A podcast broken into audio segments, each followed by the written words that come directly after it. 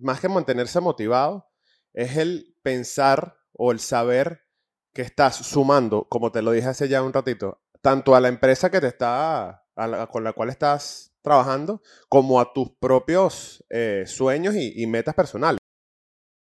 Buenos días, buenas tardes y buenas noches. Bienvenidos a Somos Increíbles, episodio número 51. Salud, salud ahí, hermano. Como pueden ver, el primer invitado es mi gran amigo Francisco Vieira. ¿Muy bien? Que está en todo el mundo de los recursos humanos y hace ya unos meses conversando al respecto de, bueno, de, lo, de la vida y de cosas que estamos tratando de debatir, pues dimos con un punto de que todas las cosas que yo hablo aquí en el podcast tienen mucho que ver con cómo se gestiona, por así decirlo, el tema de los recursos humanos eh, en empresas y en grandes corporaciones. Eh, y pues nada, hicimos un research, conversamos y aquí estamos. Eh, trátenmelo bien, me dejan bonitos comentarios y bienvenidos. Recuerden suscribirse, like, lo que siempre les digo y bienvenido hermano. Muchas gracias, Mauro.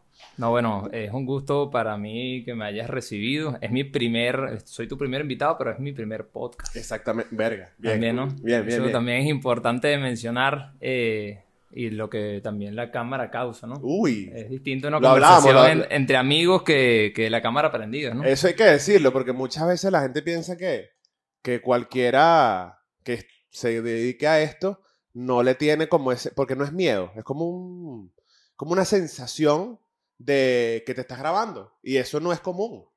Y eh, por eso hay talleres y eso se estudia y se trabaja física y mentalmente. Eh, pero bueno, yo te dije que te iba a tratar bien, que si estabas nervioso eso fluía y que yo iba a intentar manejarlo de la mejor manera posible. ¿Sabes por qué? Porque somos increíbles. Tú sabes. Entonces, bueno, nada, básicamente de las cosas que hemos conversado, Frank y yo, a distancia, él no vive en Madrid, eh, en Venezuela, Caracas, ¿no? En Caracas, correcto. Caracas, Venezuela. Es básicamente todo este tema de, coño, cómo incentivar, que fue ese es como uno de los principales temas que conversamos, el incentivar a, la, a los empleados o que forman parte de las empresas a, a dar lo mejor de sí y a, eh, y a, que sepan y, y, también que lo sientan, que están aportando, pero que a su vez están aportando a su vida, a sus proyectos, a sus sueños. Y por ahí se, se abrió una gran conversación que vamos a tratar de poner aquí en, en palabras. Total, totalmente, totalmente. Eh, yo creo que, bueno, conversando un poco, tratando de hilar eh, a lo que me dedico actualmente con el podcast de Mauro, que, bueno, tiene una inmensa cantidad de contenido de valor. Eh, es sobre todo de, al final, la gestión de recursos humanos va mucho alrededor de qué acciones pueden tomar las compañías para que las personas que la integran eh, sean más productivos. Esa es la realidad de los recursos humanos, ¿no? Y después de, ahí se desglosan un montón de cosas que yo creo que sí van mucho alrededor de el, crecimiento personal, eh, la felicidad, los sueños. Yo creo que las compañías que entienden esto eh, son las que tienden a estar un paso más adelante que las demás. las grandes transnacionales la mayoría tienden a, prestar mucha atención en, las metas de, las personas, en su estado emocional, en su bienestar también. Es que al final yo creo que, y justamente también lo conversamos, en estos últimos años, mucho más post pandemia, que hubo una ola muy grande de personas que se lanzaron al emprendimiento. Muchos con éxito, otros no tanto, y y, echaron un pasito hacia atrás o hacia un lado y volvieron a, sus trabajos un poco más, digamos, entre comillas, convencionales, corporativos, que están bien, ambos puntos están bien, pero mi, vamos a, entrar a un, pequeño temita de todos los que queremos tocar. ¿Por qué crees tú, yo tengo ya una, una visión, pero vamos aquí a debatir, que esto ocurrió? Eh, en la pandemia. Eh, o post pandemia. Todo esto de mucha gente dejando sus trabajos por apostarle a cosas un poco más coño, no sé si buscando libertad o ser esta frase cliché de su propio jefe, pero se ha visto, o sea, es una realidad esta vaina. Sí, sí, yo creo que, bueno, ahí como todo en la vida, yo creo que es, multifactorial, eh, pero creo que una de esas es que las personas se detuvieron un segundo a pensar eh, que estaban haciendo con, tanto con su vida personal como profesional, porque yo creo que no es algo que solamente afectó la parte profesional, ¿no? Sino que también muchas personas eh, redefinieron o se dieron cuenta que tal vez la relación amorosa en la que estaban tampoco funcionaba. Creo que la, la, la, pandemia fue un momento de pensar en muchos aspectos y yo creo que ahí cayó también la parte laboral, eh, que yo creo que muchas personas, porque no es algo fácil de lograr también, ¿no? Estar feliz en el sitio donde, donde trabajas. No es algo fácil. Suena como que muy fácil, pero no lo es, ¿no? Y yo creo que en la vida de cualquier persona, a lo que te dediques profesionalmente, es, un, es, es, algo de mucho peso. Es el es tu pilar. Porque es lo que te da, como ya lo, comenzaba, lo conversaba, la libertad de tiempo y financiera de hacer, como que es el epicentro de donde se toman todas las decisiones importantes de, de cualquier persona, ¿no? Entonces, coño, hay que tomar bien la decisión de, del tema de trabajo y, y, de lo que vas a hacer. Sí, bueno, al final yo, yo creo que el trabajo que uno escoge le permite a uno cumplir con una serie de responsabilidades que uno como adulto tiene. Creo que eso es lo principal, ¿no? Uno como estrategia personal debería planificarse mientras uno cumple con sus responsabilidades, como uno apunta hacia una libertad financiera. Sobre todo yo personalmente valoro la de, la de tiempo más que la financiera, aunque van bastante de la mano. Eh, pero yo creo que un trabajo que, que te haga eh, ese, ese, cumplimiento con las responsabilidades más llevadero y te haga dentro de todo feliz y también de cierta manera puede estar alineado con tus metas eh, futuras, creo que también es eso lo que las compañías también miran para sobre todo también tener colaboradores eh, motivados, ¿no? que al final también impacta directamente en la facturación y en el rendimiento de la compañía.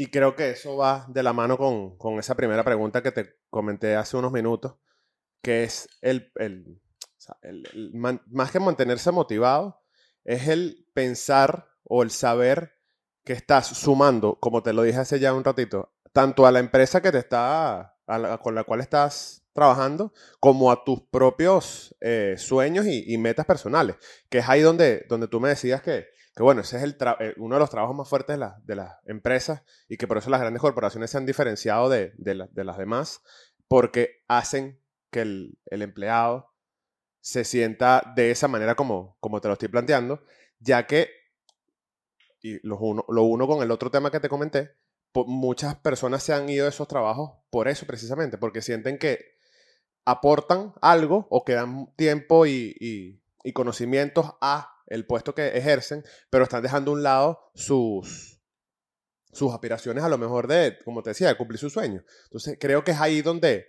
donde arranca todo este tema post pandemia que comentábamos, de que la gente se renunció a sus trabajos y, y prefirieron o prefieren eh, dedicarse a su, proyecto, independientemente que les generen menos ingresos, pero tienen eso que hablábamos de libertad un poco más de tiempo, a no ser que no tengan esa libertad financiera, pero saben que dependen únicamente de ellos mismos. Claro, bueno, aquí hay una analogía futbolística, ¿no? Que es eh, tal vez los jugadores que dicen, los aficionados que no sienten la camiseta, ¿no?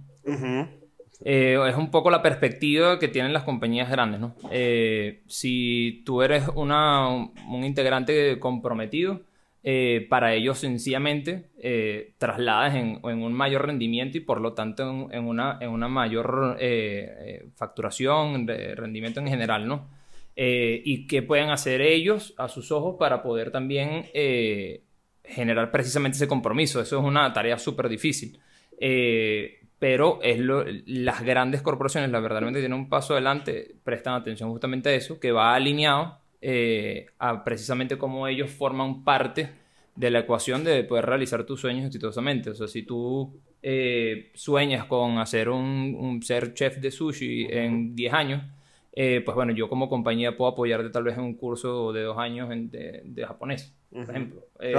Eso todo juega un papel de, sobre todo, de, retención de, también de, integrantes y, de colaboradores, porque al final yo pienso que los recursos humanos algunas veces tienen como que una óptica de, fantasía o cuento de hadas, eh, que yo creo que sobre todo en un, rubro medio de las compañías, ¿no? Eh, las, verdaderamente grandes y exitosas no lo ven de esa manera. Saben que todas las acciones que van alrededor de generar compromiso en, el colaborador eh, son verdaderamente fundamentales, pues, ¿no? Yo tengo una duda con todo esta, este speech que acabas de dar. ¿Hay alguna visión de, de empresa? No sé, no sé, yo voy a hacer aquí algo totalmente descabellado. En el que vean a la persona como que se puede desarrollar hasta un punto en el que se vaya a, a ¿sabes? Como que se independice.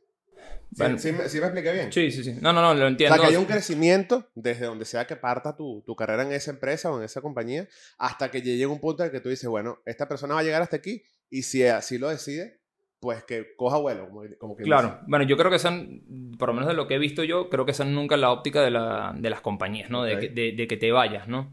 Pero ellos siempre tienen es tácticas de retenerte la mayor cantidad de tiempo posible. Claro. Porque al final, eh, eh, suplantar un, un- un trabajador eh, tiene un costo bastante alto para las compañías. Pues Entonces, a ellos les conviene más retenerte e invertir en ti. Eh, o por lo menos las grandes que lo entienden, Claro. eh, invierten en ti para que te quedes. Básicamente es, el- es la premisa fundamental de eso. Eh, nunca creo que desarrollen alguna estrategia sabiendo de que tú te vas a ir hasta cierto punto, pero las compañías grandes sí tienen una planificación de carrera, ¿no? O sea, y eso lo construyen contigo. Mira, tú en 10 años vas a estar en este puesto, en, en 15 estás aquí, y tal vez esta es tu etapa de retiro, pero nunca como que en 3 años te vas. No, no, no, es, no se planifican de esa manera. Eso me parece interesante porque lo uno con otro de los, de los temas que queremos conversar y es el hecho de que este, este recurso humano, esta persona que esté optando eh, por ese puesto, más que sentirse motivada, sea lo que realmente le gusta hacer o lo que quiere hacer. Porque debe ser bastante común que te consiga una persona que eh, hace el trabajo bien, ¿no? Cumple las expectativas, es productivo, tal, pero no es su sueño. Creo que eso, es- eh, me pasa que yo siempre, y esto lo hablo mucho aquí en, en- en el, en el podcast, que eso, como mi, mi- una de mis banderas, por así decirlo, y lo digo con mucha responsabilidad, es que no importa lo que sea que tú, a lo que tú te quieras dedicar, y o que trabajes por una empresa grande o pequeña, siempre y cuando te, te llene, te gusta lo que hagas, pero que sea de verdad lo que tú quieras hacer. Entonces, mi, mi pregunta, mi planteamiento es, ¿cómo al momento de reclutamiento, no sé si se llama así, ¿verdad? Sí, sí. reclutamiento, o búsqueda de un- una persona que para suplir un cargo, Ok. ¿cómo se ve esto, no? Esta, esta, que a lo mejor es como algo que no puedes medir. O sea, Sí. tipo, coño, veo que tienes las- las- las capacidades, pero esto es lo que tú quieres echarle bola. Sí, bueno, bueno, yo creo que partiendo del hecho de que, porque hay muchas acciones precisamente para poder generar ese compromiso, ¿no? Tanto monetariamente como también de formación o muchísimas cosas. Eh, pero yo al final, o por lo menos en mi opinión personal, tal vez no de la, industria, No pero eh, al final yo creo que tú no puedes generar, o sea, si hablamos de una escala del 1 al 100, Ok. generar un compromiso del 100%, no lo vas a poder lograr a menos que ese, esa persona tenga una participación igualitaria que el dueño mayor. pues. Obvio. O sea, Obvio, yo creo claro. que ese es, partiendo de eso, creo que es, es, es jodido que, que pueda generar el mismo nivel de compromiso, o por lo menos incluso en escalas pequeñas, o que yo tengo mi propio proyecto, eh, pensar de que otra persona va a esforzarse igual que tú para lo tuyo es demasiado difícil. pues, Y ahí cerramos el círculo, que es el trabajo de las Es empresas, correcto. de los accionistas o de quien sea que las maneje, de hacer sentir a la persona, uno, valiosa, de que, coño, está tomada en cuenta y de que si, de que si se queda en ese trabajo por el tiempo que decía, va, va, a valer la, va a valer la pena. Sí, bueno, es un sentido de pertenencia. Y yo creo que, bueno, hay acciones que se toman hasta cierto nivel que, por ejemplo, cuando tienes cargos ejecutivos un poco más altos, eh, te empiezan a dar acciones de la compañía. Eso también se estila bastante. Entonces ya ahí dentro de todo, lo que pasa es que son cargos más altos. Pero entonces ya no vas a ser, evidentemente, el dueño de la mayoría de la compañía, pero tienes un pedacito.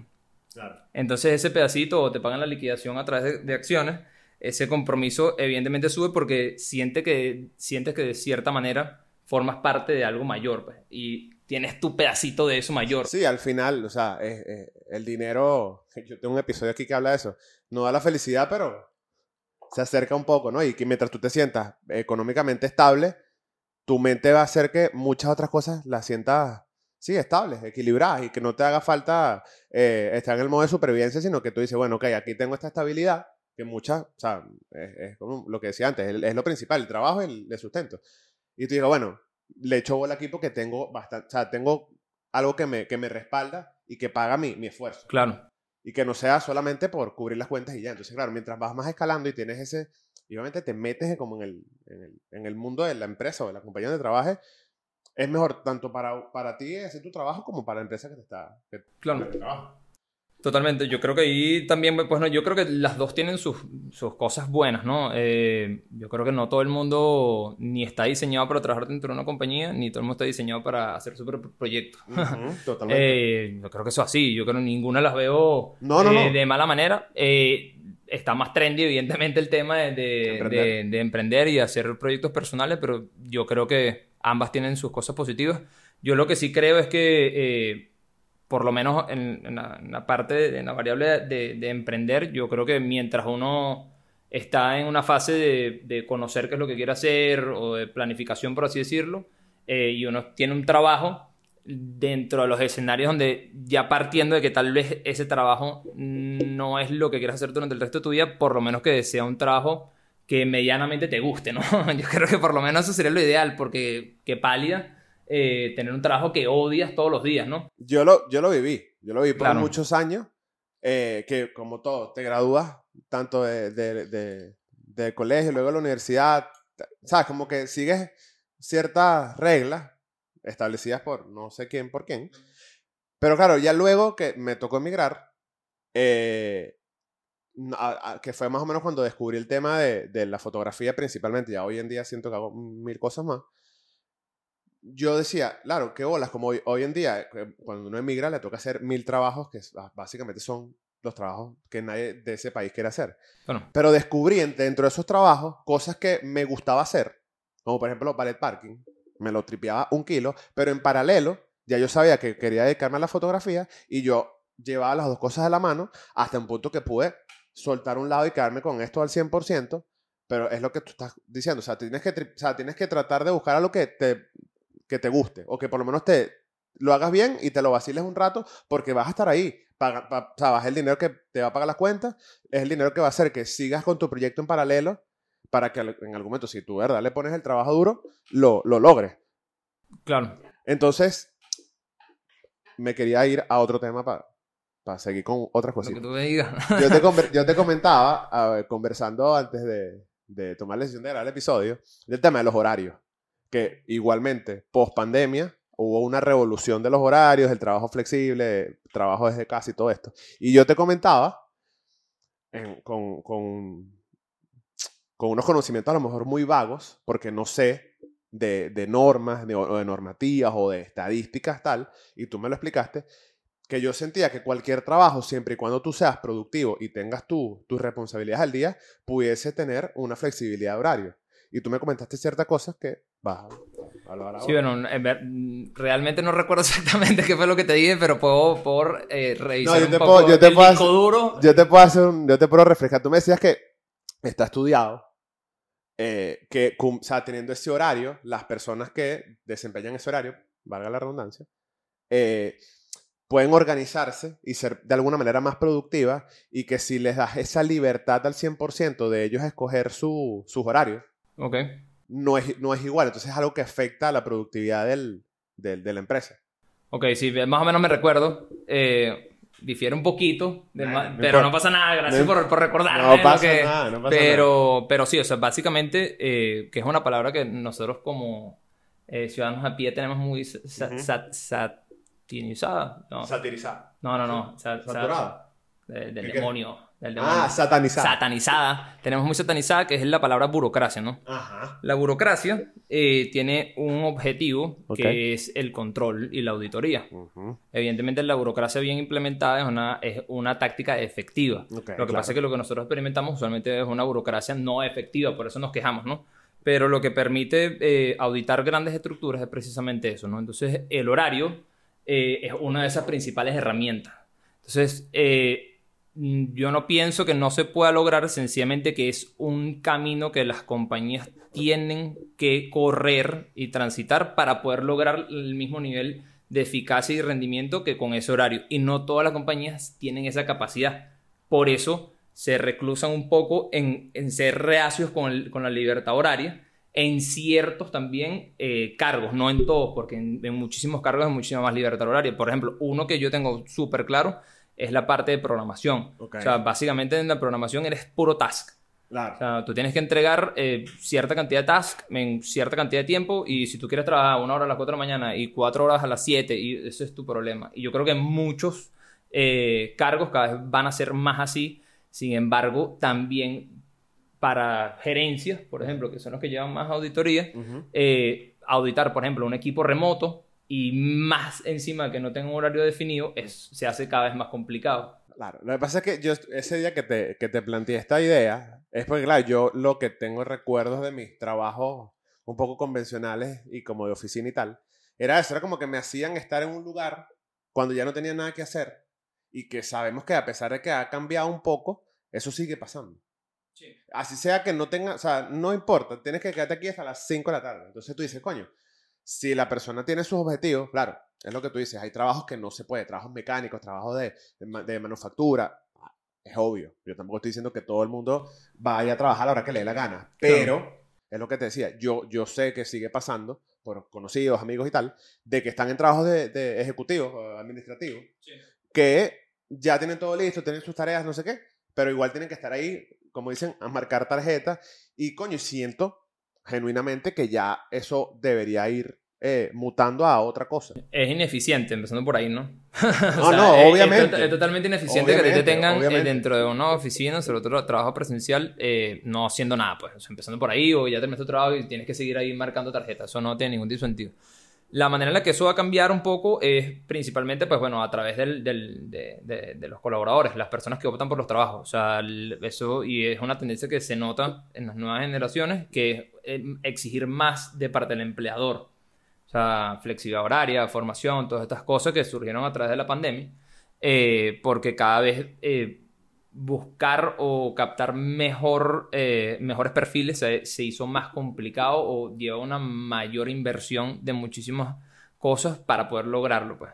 Eh, creo que respondí tu pregunta. Sí, no, totalmente. Sí, sí, creo que, creo que sí le respondí. Totalmente, totalmente. Lo que pasa es que es un tema que a mí me, me, me gusta mucho conversarlo por lo que hablábamos en un principio, de todo esto del, del por qué la gente está dejando los trabajos que muchas veces les gusta. O sea, yo conozco gente que amaban su trabajo, he escuchado muchas entrevistas en podcast y tal, grandes ejecutivos, otros no tanto, que les gustaba donde trabajaban, transnacionales, empresas donde hicieron carrera, y llega un punto en el que dicen, verga, ya yo necesito, eh, más que ser mi propio jefe, lo que te decía, porque ya vamos cerrando el círculo, que mi tiempo dependa a mí, que mi vida dependa 100% de mí, a pesar de que eso tenga unos pros y unos contras, a veces más contras, porque tienes que saber organizarte, tienes que saber eh, gestionar tus tareas, pero eh, el por qué está pasando esto. Y creo que, más allá de que, de que, bueno, entres en rutina o lo que sea, el tema de los horarios ha afectado mucho. Entonces, vamos a ir ya cerrando. A la hora de, del reclutamiento, para cerrar con este tema, ¿cómo ha cambiado, a lo mejor de los 90, que somos más o menos eh, contemporáneos, ahora el tema de un reclutamiento que le, que le parezca interesante a la persona con, eh, ¿cómo sería? Incentivos de, coño, aquí no tema de horario, ni mucho menos de que te trabajes poco, pero de que tú digas, coño, esta persona le estoy incentivando que haga carrera, a que se comprometa con el proyecto y que, y que sea, vuelvo al punto de uno de los puntos del principio, que se sienta motivado para su, para su crecimiento, tanto el de la empresa. Sí, bueno, ahí es un tema súper interesante. Eh, al final parte de, una misma, eh, similar a la decisión de compra, eh, que las empresas, es la tendencia que se llama employee marketing. Ahorita el mismo trabajo que haces para adquirir un, consumidor, un cliente, tienes que hacer lo mismo para captar un, colaborador, un empleado, ¿no? tienes que hacer exactamente lo mismo y ahí parte de lo mismo que por qué, por ejemplo, si yo te hago una pregunta, Coño, Mauro, ¿prefieres trabajar en la taberna de Paco, con todo el respeto a la taberna de Paco, o eh, trabajar en Nike? Ok. Parte lo mismo de si quieres unos, zapatos marca blanca o quieres unos zapatos Nike. más o menos por lo mismo, ¿no? Entonces, todas las tácticas que tiene que desarrollar, en este caso el ejemplo Nike, para poder, para poder generar eso en ti, ¿no? Entonces, eso va mucho, que es lo que va el employee marketing, que es un tema de, eh, desde el momento que tú te levantas, o sea, tomar en consideración todas esas cosas, ¿no? Eh, desde el momento que tú te levantas, cómo es un día de tu trabajo. Te levantas, te cepillas los dientes, cuál es la interacción de la compañía contigo, desde que te cepillas los dientes hasta que paras el carro debajo en tu casa cuando terminas de trabajar. Todas esas cosas empiezan a, formar parte de, ese trabajo que tiene que hacer la compañía para captar eh, humanos de alto rendimiento, que al final las compañías grandes eh, están, en, están, en, están en, es, en esa carrera precisamente, para captar a las, mejor a las mejores personas. O sea, yo creo que esa es la, la diferencia fundamental entre antes y ahora. Pues. Obviamente. No, y que al final yo creo que muchas cosas han ya lo hemos conversado, pero muchas cosas han evolucionado y sencillamente las, em, las empresas, las grandes corporaciones que quieran reclutar gente, como lo hacían hace, no sé, 15 o 20 años, sencillamente se van a ir quedando eh, sin capital humano de calidad y pues eso se va a ver también afectado en su Y producción. tendrán que ser más flexibles, exactamente. Exactamente. Con, sobre todo con el tema del horario. O sea, al final cuando... Porque tal vez uno normaliza un poco eh, y uno piensa desde los zapatos de uno, pero evidentemente hay muchísim- muchísimas personas más inteligentes y más productivas que uno, que tienen una capacidad de negociación mucho más alta que uno. Y ahí es donde verdaderamente las compañías tienden a decir, ok, vamos a tener que empezar a ser más flexibles. Pues. Entonces, mira, tal vez el horario eh, que para ti es lo importante, puedo negociarlo, o puedo negociar el bono al final del año, o puedo negociar, mira, los días libres, o eh, ese tipo de cosas van a empezar a, a suceder porque, a y todo eso parte mucho de la pandemia, pues. No, ¿verdad? y que al final, o sea, al final, si tengo dos ofertas, un caso hipotético, si tengo dos ofertas de dos empresas que me están ofreciendo a nivel monetario algo similar, con unas responsabilidades más o menos iguales, tú te vas a ir por lo que te ofrezca flexibilidad y, Sí, y- sí. y tranquilidad, porque también es tranquilidad, porque yo hablo mucho, y lo he conversado aquí, el síndrome de los lunes, que creo que lo hemos vivido casi todos, que es el tema de, coño, que la que mañana es lunes. Eso yo lo conversé aquí, en un episodio que me parece algo importantísimo. Coño, es triste que tú estés un día a la semana pensando en que mañana tienes que pararte tarde o temprano, lo que sea. la- Ahí te un sitio que, si estás pensando que que la haya que mañana es un porque no te gusta ir para ese sitio. O no te gusta sentarte a teletrabajar para ese sitio. Entonces, creo que, en conclusión, Que, o que también puedes teletrabajar y puedes tener un horario increíble y puedes pasar pala en el trabajo igualito. claro, iba, iba unido a eso. Entonces, sea- coño, intentar que este síndrome de los lunes disminuya, porque a mí me parece ¿verdad? algo, algo, coño, algo chimbo. Y, y, y agradezco muchísimo a las decisiones que he tomado, que hoy en día no me pasa. De verdad, es una vaina que yo amo y adoro, que no me pasa. O sea, yo puedo estar un domingo donde sea y así tenga demasiado trabajo al día siguiente y yo estar feliz. Primero porque amo lo que, me- lo que hago y segundo porque no tengo a nadie que me esté, ¿sabes? Exigiendo nada. Claro.